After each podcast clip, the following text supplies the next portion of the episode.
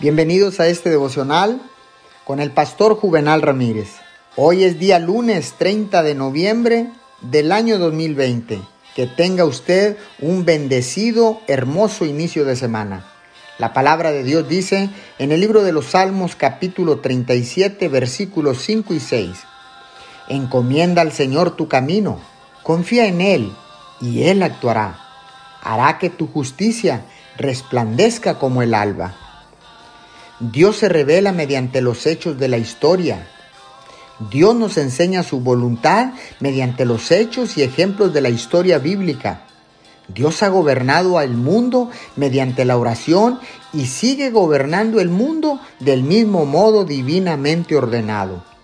Las posibilidades de la oración cubren no solo a individuos, sino también a ciudades y naciones. La oración de Moisés fue lo único que se interpuso entre la ira de Dios contra los israelitas y la ejecución de ese propósito divino. Nínive fue salva porque el rey y su pueblo se arrepintieron de sus malos caminos y se entregaron a la oración y al ayuno.